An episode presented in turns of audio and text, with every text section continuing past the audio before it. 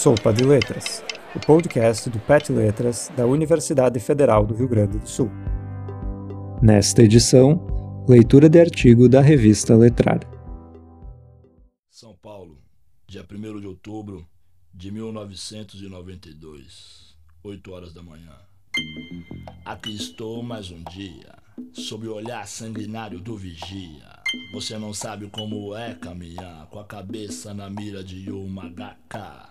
Metralhadora alemã, o de Israel, estraçalha ladrão que nem papel. A descartabilidade dos sujeitos periféricos sob a ótica do Racionais MCs.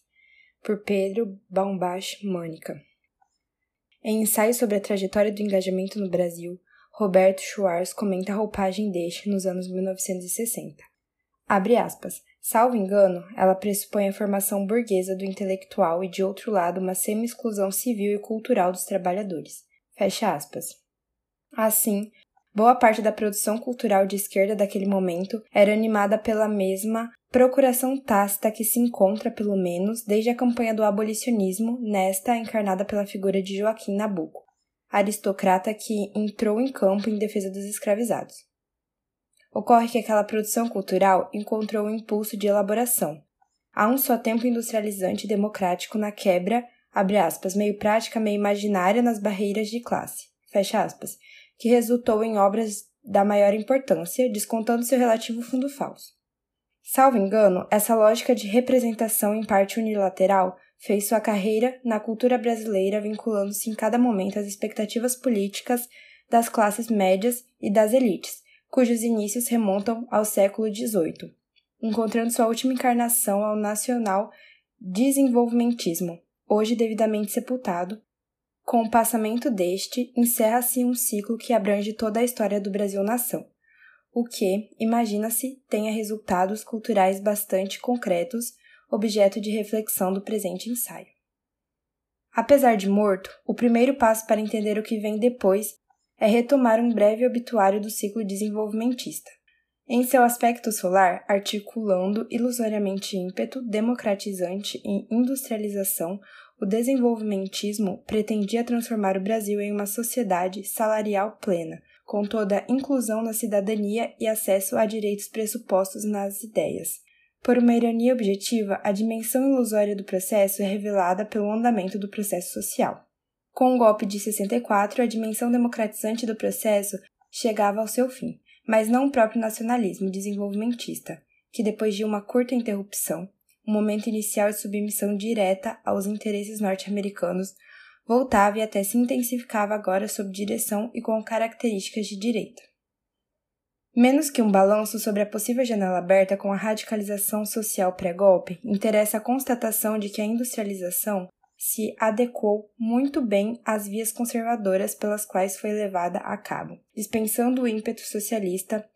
Como resultado, nossa dependência é conservada junto com a rígida estrutura social correspondente, esta herança do período colonial, que por sua vez é articulada com o que há de mais moderno, garantindo a consolidação deste. O último momento do processo foi o seu final trágico. O ciclo chegou ao fim com os dois choques do petróleo, a crise da dívida e, sobretudo, com os novos saltos tecnológicos e a globalização da economia, que somados levantaram uma muralha e transformaram a paisagem. Nos anos 80, ficava claro que o nacionalismo desenvolvimentista se havia tornado uma ideia vazia, ou melhor, uma ideia para a qual não havia dinheiro. Nas novas condições de tecnologia, as inversões necessárias para completar a industrialização e a integração social do país se haviam tornado tão astronômicas quanto inalcançáveis. Descontado o andamento destrutivo que os militares impuseram ao sonho de uma sociedade salarial integrada, a sua impossibilidade se deve ao arranjo internacional de capitais, que inviabilizou em série sociedades que haviam se mobilizado em torno da industrialização, tornando um processo inconcluso. Essas sociedades são o que Robert Kurz chamou de pós-catastróficas, entre as quais passamos a figurar.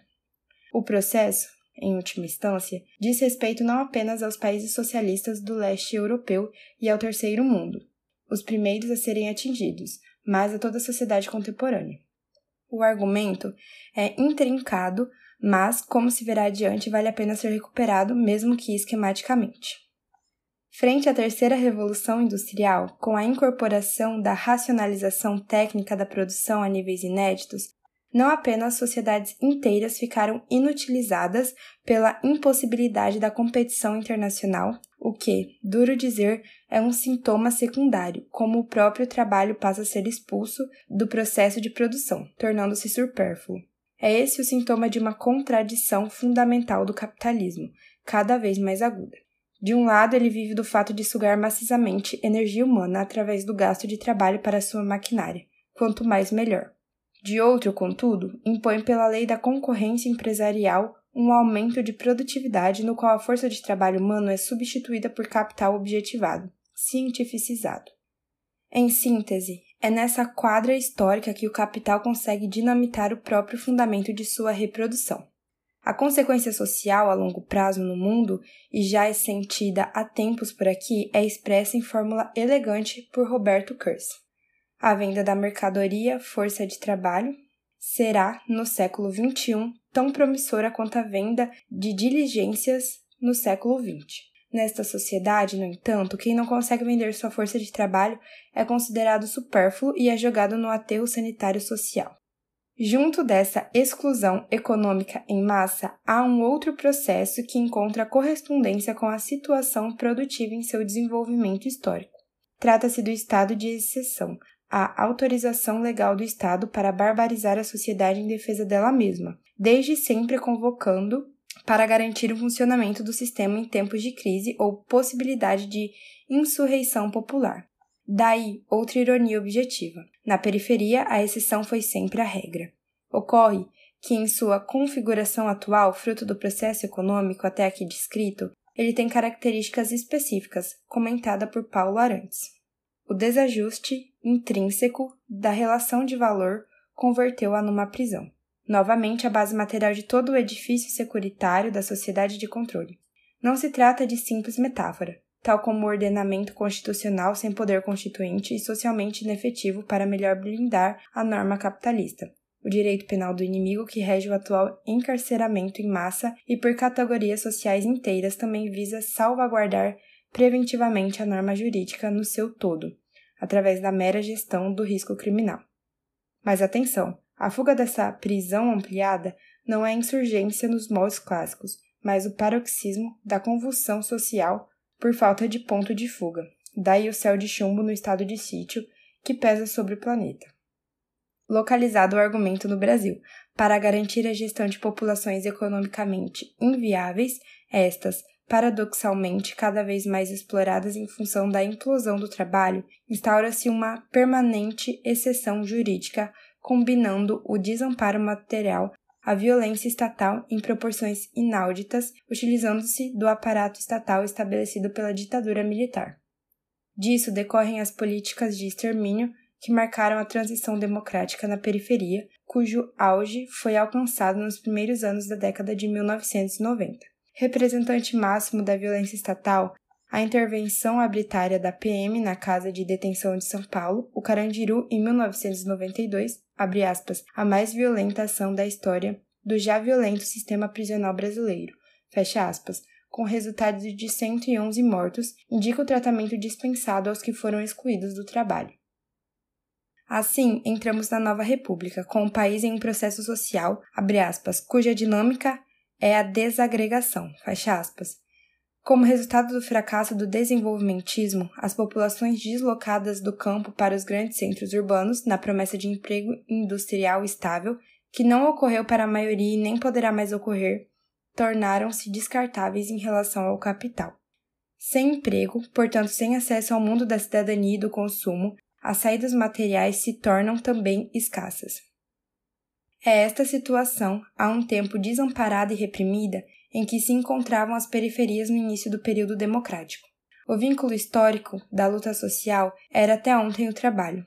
Portanto, como mobilizar-se contra este enquadramento, dadas as mudanças absolutas dos pressupostos, inclusive para a organização política?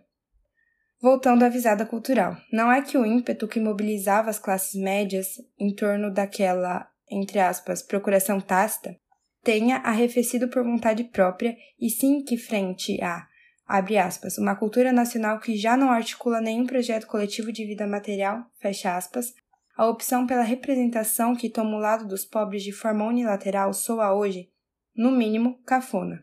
Quanto menos porque esta cultura, que por um lado passou, abre aspas, a flutuar publicitariamente no mercado, por sua vez, agora como casca vistosa, como um estilo de vida simpático a consumir entre outros, fecha aspas, encontrou sua contrapartida na forte tomada de voz das periferias brasileiras na cultura a partir de 1990. As coordenadas dessa entrada em cena é o que pretendo argumentar neste ensaio, tendo como objeto o ponto alto até o momento desta nova tradição. Refiro-me ao álbum Sobrevivendo no Inferno, 1997, do grupo Racionais MCs, Antes de entrar propriamente no estudo de caso, cabe a explicitação do ponto de vista que anima este ensaio. Em sua tese de doutorado, a Cauã de Oliveira, 2015, assinala a imbricação incontornável entre ética e estética, com o resultado desta dependendo daquela que atravessa a obra do Racionais. Ou seja, há uma dimensão pedagógica forte no sobrevivendo, que dialoga quase exclusivamente com jovens negros e de periferia aspecto, aliás, já demonstrado formalmente a partir da análise das interlocuções dos raps. Frente a essa função do álbum, a Kawan argumenta que trata-se de um mecanismo diverso daquelas obras cuja força consiste na capacidade de formalizar, abre aspas, conteúdos sócio-históricos decantados, fecha aspas, para seguirmos a formulação adorniana, dando a ver mecanismos sociais complexos a partir de uma lógica de funcionamento interno. É claro que, pelo visto, até aqui é exatamente isso que está em jogo. Contudo, essa condição primeira de qualidade da obra é recortada por outra que testa o seu conteúdo de verdade em relação a seus propósitos e compromissos, que também se transforma em mecanismo formal. Pode-se dizer que o tipo de rap proposto pelos racionais pode ser avaliado a partir de seu sucesso em partilhar de um modelo ético de conduta que ofereça um caminho alternativo para o jovem negro de periferia. Note-se bem, avaliado não pela crítica acadêmica ou pelos critérios normativos hegemônicos, mas por seus próprios pares a quem se dirige. Sendo assim, longe de atestar a efetividade do caráter de intervenção do grupo, por sinal já mostrada pela sociologia, pretendo pôr à prova a possibilidade de articular os pressupostos de uma teoria crítica, sem paternalismo e socialmente comprometida para a análise da forma em questão menos que aplicar um enquadramento teórico ao objeto, a verificação de como está decantada a matéria brasileira na estrutura específica do álbum. Caso ilumine alguma coisa, pode ajudar a entender algo do buraco sem fundo no qual nos encontramos, que os rappers do grupo parecem ter entendido já há algum tempo, para não dizer boa parte da periferia. Esse ângulo já é compartilhado por parte da bibliografia sobre o tema e acredito que haja acúmulo suficiente para sistematizá-lo. Adiando mais uma vez o comentário, Posicionar o álbum de 1997 como ponto de chegada crítico da visada do Racionais ajuda a iluminar um bocado de perspectiva que organiza. Em dissertação sobre os três primeiros álbuns do grupo, arco que vai de 1990 a 1993, Charleston Lopes, 2015, argumenta que o tom predominante nos dois primeiros é de um denuncismo deslocado que acerta na explicitação dos problemas que a periferia e o povo negro passam, como a miséria, a violência policial, o tráfico de drogas e todos os temas que marcam o conjunto da obra do grupo. Por outro lado, a perspectiva que realiza a denúncia está assentada em um certo autoritarismo esclarecido, que julga todos, do playboy ao morador sem consciência de sua condição, apostando como ponto de fuga a abre aspas, cultura, educação, livros e escola, fecha aspas, escolha seu caminho 1992. Assim, seja pelo uso da linguagem que pende a norma culta, seja pela estrutura argumentativa dos raps, que dissertam sobre os problemas da periferia sem se identificar com ela, predomina uma organização formal em suspenso que atua como elemento de diferenciação dos rappers em relação a seus pares. A transição que o autor chama de, entre aspas, virada crítica, vem no terceiro álbum, Raio X do Brasil, 1993. Convivendo com raps em que predomina a estrutura descrita anteriormente, Homem na Estrada e Fim de Semana no Parque, são apontados como o ponto inaugural da virada. mais confortáveis com a linguagem popular, o elemento formal que cria a identificação dos rappers com a periferia é a adoção de uma estrutura narrativa que, em fim de semana no parque, é, abre aspas, estilhaçada em diversos olhares, enunciando vários ângulos, mas todos da periferia, ao mesmo tempo em que marca a perspectiva da voz narrativa. Abre aspas, malicioso e realista, sou eu, Mano Brown, raio-x do Brasil, 1993. Neste caso, o tempo cronológico é suspenso, com a narrativa consistindo mais ou menos em quadros, sobre o fim de semana na periferia, no qual o vai e vem entre o ponto de vista do rapper e dos moradores cria uma relativa indistinção entre ambos, índice formal de uma perspectiva periférica. O segundo caso é de Homem na Estrada, narrativa mais próxima de um conto com o um narrador em terceira pessoa relatando a história de um ex-detento tentando reconstruir sua vida após o fim da pena, acompanhado até o momento de seu eventual assassinato pela polícia. Apesar da terceira pessoa, a força da organização formal se dá pela progressiva identificação do narrador com a personagem, que, ao fim da narrativa, já não é possível ser distinguida. Outra vez, a força crítica vem pela aproximação entre a inteligência ficcional e a experiência organizada. Assim, ambos os raps consolidam o ponto de vista periférico na obra do grupo. Como periferia, não faz mais sentido a busca da conscientização por meio dos imperativos do denuncismo orientar, julgar, denunciar, condenar, desqualificar, enfim, tutelar o outro. Como periferia, o sentido da conscientização está na figuração nos raps da perspectiva de classe do morador. É aí que a periferia se reconhece e se vê representada. Além do sucesso imenso que os raps tiveram, atestando o certo formal pela confirmação da periferia, há uma síntese encontrada neste momento. É um ganho crítico o reconhecimento de que a perspectiva periférica não é pressuposto, mas ponto de chegada. Porém, é necessário avançar na caracterização do que está elaborado nessa virada narrativa, possível razão da acolhida pela periferia. Compre o argumento de Charleston, mas acredito que a compreensão de como sobrevivendo da sequência a esse modelo narrativo é central para compreender a estética do grupo e sua ética por extensão. A intuição é corroborada pelo autor.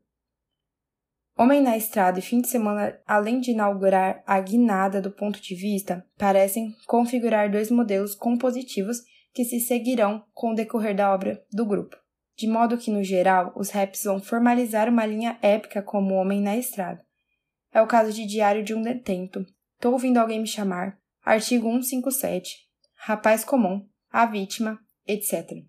Noutra, a linha compositiva, a de fim de semana no parque, dá-se a formalização da variedade de pontos de vista de periferia. São exemplos. Capítulo 4, versículo 3, Mágico de Oz, Fórmula Mágica da Paz, A Vida é um Desafio, da ponte para cá, entre outras. Partindo do comentário para análise de um rap que parece sintetizar essas linhas compositivas, retoma a análise de fôlego de Acauã de Oliveira, de Diário de um Detento, que recupera e modula a análise de Walter Garcia, 2007. Pelo espaço, aproveito-me de ambas aqui, por mais que suas diferenças merecessem maiores explicitações. O rap é uma narrativa em torno do massacre do Carandiru, produzida a partir dos diários de Jocenir, ex-detento da casa e cujo diário, que consistia também em literatura, circulava entre os presos, servindo de fonte para os versos de Mano Brown, compositor da faixa. O ponto de partida é o dia anterior ao evento. Logo de cara temos a definição de um sistema espacial. Aqui estou mais um dia sobre o olhar sanguinário do vigia. Você não sabe como é caminhar com a cabeça na milha de uma HK. Em primeiro nível é definida a diégese do rap, seu sistema espacial. Primeiro local. Anunciado na introdução falado como São Paulo, restringe-se a um aqui, a cadeia, a casa de detenção, o Carandiru. Segundo, a presença do pronome você, evidenciando um destinatário pressuposto na letra, a quem o diário se dirige na sua própria redação ficcional. Quem é esse você? A forma de tratamento abre a possibilidade de que seja um personagem de esfera íntima do detento, e com intimidade tal que o diário lhe seja endereçado. Mas vamos reter o que a letra esclarece. Trata-se de alguém que não sabe como é estar ali, ou seja, que não sabe o que sente a voz da canção. O rapper narra como um personagem em primeira pessoa, identificado como preso durante o depoimento, porém distanciando-se em certos momentos. Patente em. Abre aspas. Aí, moleque, me diz então, você quer o quê? A vaga tá lá esperando você. Fecha aspas. Nos quais é possível ver a perspectiva propriamente do rapper como voz narrativa que tenta a conscientização por meio de interlocuções, opondo-se à vida do crime. Este você, em última instância, é aquele a ser conscientizado pelo relato, pois é também um alvo em potencial. A mediação entre ambos é feita por um olhar que, segundo Walter, é o centro da organização formal destes primeiros versos e do sistema diegético que estabelecem como consequência que submete o narrador e o aparta do ouvinte. Esse olhar será ocupado inicialmente pelo vigia. Na muralha em pé, mais um cidadão José, servindo um Estado, um PM bom, passando fome, metido a Charles Bronson, o primeiro a separar radicalmente ouvinte e narrador se diferencia pouco do preso, enxergando na figura canastrona da indústria cultural americana seu espelho. Com o passar do rap, esse olhar será ocupado não apenas pelo agente imediato da repressão, mas encontrará seu lugar bem mais acabado no indiferente, que autoriza o massacre. Abre aspas, depende do sim ou não de um só homem, que prefere ser neutro pelo telefone, fecha aspas. A própria organização estética desse sistema, como se pode ver, passa a formalizar não apenas o imediato da cadeia, mas uma dinâmica social radicalmente segregada dentro da qual a vida é completamente sem valor. A oposição inicial entre o olhar do vigia e o olhar do rapper, que implicitamente é estabelecido, é um conflito no fundo entre posições sociais distintas. Ao fim da audição, o lugar reservado inicialmente ao ouvinte, como inocente que ignora a situação da cadeia, desaparece. E, em última instância, só há dois papéis: ou se está dentro do muro, identificado com o rapper, ou se está fora dele, identificado com os indiferentes responsáveis pelo massacre. Essas posições, como ressalta Walter, estão implicadas para além do campo da ficção.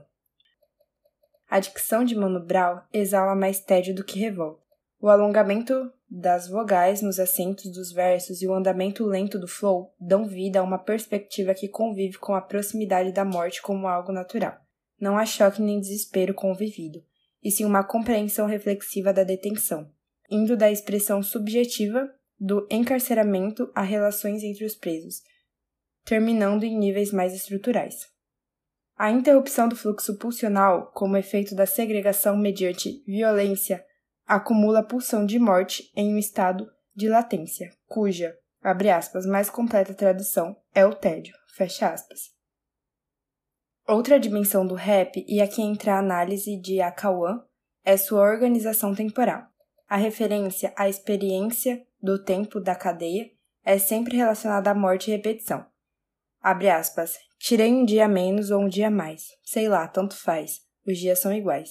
Fecha aspas. E, abre aspas, acendo o cigarro e vejo o dia passar. Mato o tempo para ele não me matar. Fecha aspas, por exemplo. Recolocando o tédio no próprio andamento narrativo. A experiência do tempo vivido, portanto, é uma experiência de sofrimento estagnado que se repõe constantemente no caminho para a morte, culminado no massacre. Ao eleger este evento como experiência a ser elaborada pelo rapper, a chacina ao final é um problema a ser enfrentado. A solução narrativa encontrada para resistir ao enquadramento, da qual depende e ao mesmo tempo ilumina o acúmulo narrativo anterior, é o recurso ao épico. Aquele ponto de vista do fim de semana no parque, estilhaçado em muitos, aqui é elaborado por um narrador que congela o andamento temporal e transita incessantemente na observação de todo o funcionamento interno da cadeia, realizando sua anatomia por muitos ângulos. Segundo Walter Garcia, a narrativa antes do massacre é dividida em duas partes, abordando, observando e comentando, respectivamente, sete e seis situações diferentes do cotidiano carcerário, todas relacionadas à violência. A perspectiva narrativa de Homem na Estrada, por sua vez, é adaptada em sentido inverso, com eficácia estética amplificada. Aquele narrador de terceira que ia progressivamente incorporando-se a personagem, agora é um narrador de primeira que transita a terceira, mais adequado para a perspectiva parcial adotada e capaz de manter o distanciamento racionalizante característico do grupo. Vemos claramente agora que a virada narrativa realizada pelo grupo quatro anos antes e o vai e vem do narrador no interior dos raps constituem um recurso formal para a elaboração de uma experiência coletiva, possivelmente um dos motivos que, junto com todo o virtuosismo de composição dos membros do Racionais, conformam a qualidade estética assombrosa do grupo e efetivam a sua ética. Ao final, quando o massacre inevitável chega, a dimensão coletiva se perde, tanto pela impossibilidade de recurso ao diário, quanto pelo horror que foi o massacre, maior execução sumária da história do sistema carcerário brasileiro, que só poderia ser narrado seguindo aquele modelo como uma perversão grotesca. A narrativa passa a variar entre imagens desgastadas e pouco desenvolvidas, abre aspas, nadar numa piscina de sangue, fecha aspas, ou, abre aspas, Adolf Hitler sorri no inferno, fecha aspas, e máximas que sintetizam de longe aquela anatomia feita anteriormente. Abre aspas, cadeia guarda o que o sistema não quis, esconde o que a novela não diz, fecha aspas. Caso tenha retomado bem o argumento dos dois críticos, esse rap tem um ponto privilegiado no álbum como grande síntese do procedimento do grupo. Temos como um dos princípios estruturais a contraposição pela organização do fluxo temporal de um narrador que se fundamenta em uma experiência coletiva e alterna constantemente os ângulos, a um tempo de morte com a vitória formal deste, por mais que a vitória possível do rapper aconteça na realidade, se conseguir conscientizar o ouvinte. O conteúdo social dessa organização, que corresponde à experiência histórica decantada e organizada formalmente, portanto, interna ao rap, é a oposição entre a descartabilidade da vida frente ao capital, como vimos anteriormente, e a resistência possível da periferia frente ao seu extermínio. Esse conteúdo é cristalizado na máxima terrível dita pelo rapper ao começo do massacre. Aspas, o ser humano é descartável no Brasil, como mods usado ou bombril. Fecha aspas. O lugar positivo reservado ao ouvinte no esquema, na análise de Walter Garcia, é qualquer um que se identifique com aquela experiência de sofrimento, exigindo o combate àquela opressão. Para a Cauã de Oliveira, esse lugar pode existir, mas o projeto estético do grupo privilegia necessariamente a periferia, destinatário da conscientização. Ambas perspectivas são válidas, mas a análise de Acauã capita o horizonte absolutamente rebaixado da periferia, essencialmente trágico que marca a dicção do sobrevivendo no inferno. O que está em jogo é menos o combate à opressão, e mais a possibilidade mínima de sobrevivência imediata de um jovem da periferia. Se me fiz entender, o que está concentrado no rap em questão não é apenas a denúncia ou testemunho do massacre, dimensões certamente presentes e relevantes, mas as coordenadas do tempo vivido pela periferia dos anos 1990 a partir da elaboração do evento mais emblemático. Mesmo com todas as grandes mudanças que ocorreram na sequência, o que está elaborado no rap não é um ponto fora da curva da sociedade contemporânea, dado que o processo de descartabilidade da vida avança das periferias rumo ao centro. Podemos interpretar esse rap não apenas como a arte feita sobre escombros da sociedade brasileira, mas uma antecipação sombria dos rumos do capitalismo. No lado inverso do pessimismo, mais um comentário sobre o tempo nesse rap. Em sua crítica à noção de progresso da social-democracia alemã, que entendia este como um acúmulo linear de liberdades que, caminhando por um contínuo de tempo vazio e homogêneo, levaria necessariamente à emancipação, sempre em nome das gerações futuras, Walter Benjamin propunha outro caminho. Aquele tempo não seria vazio nem homogêneo, e sim carregado de sofrimento de todos aqueles que foram vencidos a cada momento da história. Este sofrimento é passado de geração em geração e essas teriam sempre uma fraca força messiânica de redimir seus antepassados. Assim, o progresso em realidade é uma marcha de barbárie em barbárie rumo ao abismo. A tarefa política daquele que busca a emancipação é romper esta marcha, se alimentando da, abre aspas, imagem dos antepassados escravizados e não dos descendentes liberados, fecha aspas. Segundo Benjamin, pensar não inclui apenas o movimento das ideias, mas também sua imobilização. Quando o pensamento para bruscamente numa configuração saturada de tensões, ele lhes comunica um choque, através do qual essa configuração se cristaliza enquanto mônada. O materialista histórico só se aproxima de um objeto histórico quando o confronta enquanto mônada. Nessa estrutura, ele reconhece o sinal de uma imobilização messiânica dos acontecimentos, ou dito de outro modo, de uma oportunidade revolucionária de lutar por um passado oprimido. Ele aproveita essa oportunidade para extrair uma época determinada do curso homogêneo da história. Ora, enquanto Benjamin armava suas teses para a tarefa do historiador, é difícil não ver um movimento análogo no diário, aproximando o rapper do historiador que Benjamin tinha em mente a outra dimensão neste rap, somada ao testemunho, à denúncia e à conscientização. O tempo da cadeia elaborado pelo rapper é de fato o tempo da morte, mas de maneira nenhuma um tempo morto. O congelamento temporal que o narrador exerce no dia anterior ao massacre funciona formalmente como uma imobilização saturada de tensões, dotando uma dimensão messiânica ao relato. Ele é carregado de sofrimento e, portanto, de um potencial de emancipação. Assim, o próprio gesto narrativo traz ao presente do ouvinte todas as vidas interrompidas pela chacina, e o último verso contém algo de uma solicitação. Aspas, Mas quem vai acreditar no meu depoimento? Dia 3 de outubro, diário de um detento. Fecha aspas. A inteligência do rapper não encontra a possibilidade de superação do extermínio em uma projeção ilusória de superação da violência, mas no olhar para o passado, único lugar do qual pode vir a possibilidade de emancipação. Talvez isso responda a parte do que cria o amplo, aspas, campo identificatório, aspas, notado por Maria Rita Kell, que extravasa as delimitações que a dicção de revide dos rappers estabelece. Esse sofrimento condensado continua no ar hoje, e se desejarmos ainda sair do coma em que nos encontramos, talvez valha a pena refletir sobre ele.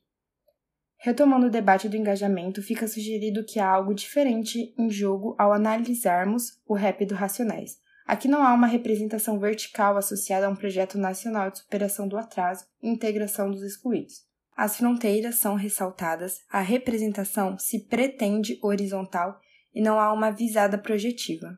Na ausência do compromisso com a realização positiva de uma sociedade, a visada se altera completamente. O diagnóstico do presente e sua possibilidade de redenção sempre são remetidos ao sofrimento passado, como a dor das mães negras e pobres que perderam seus filhos para a violência observadas pela voz narrativa de Mano Brown ao fim de Fórmula Mágica da Paz, última cena narrada do disco. 2 de novembro era finados. Eu parei em frente ao São Luís do outro lado e durante uma meia hora olhei um por um. E o que todas as senhoras tinham em comum? A roupa humilde, a pele escura, o rosto abatido pela vida dura, colocando flores sobre a sepultura. Podia ser a minha mãe.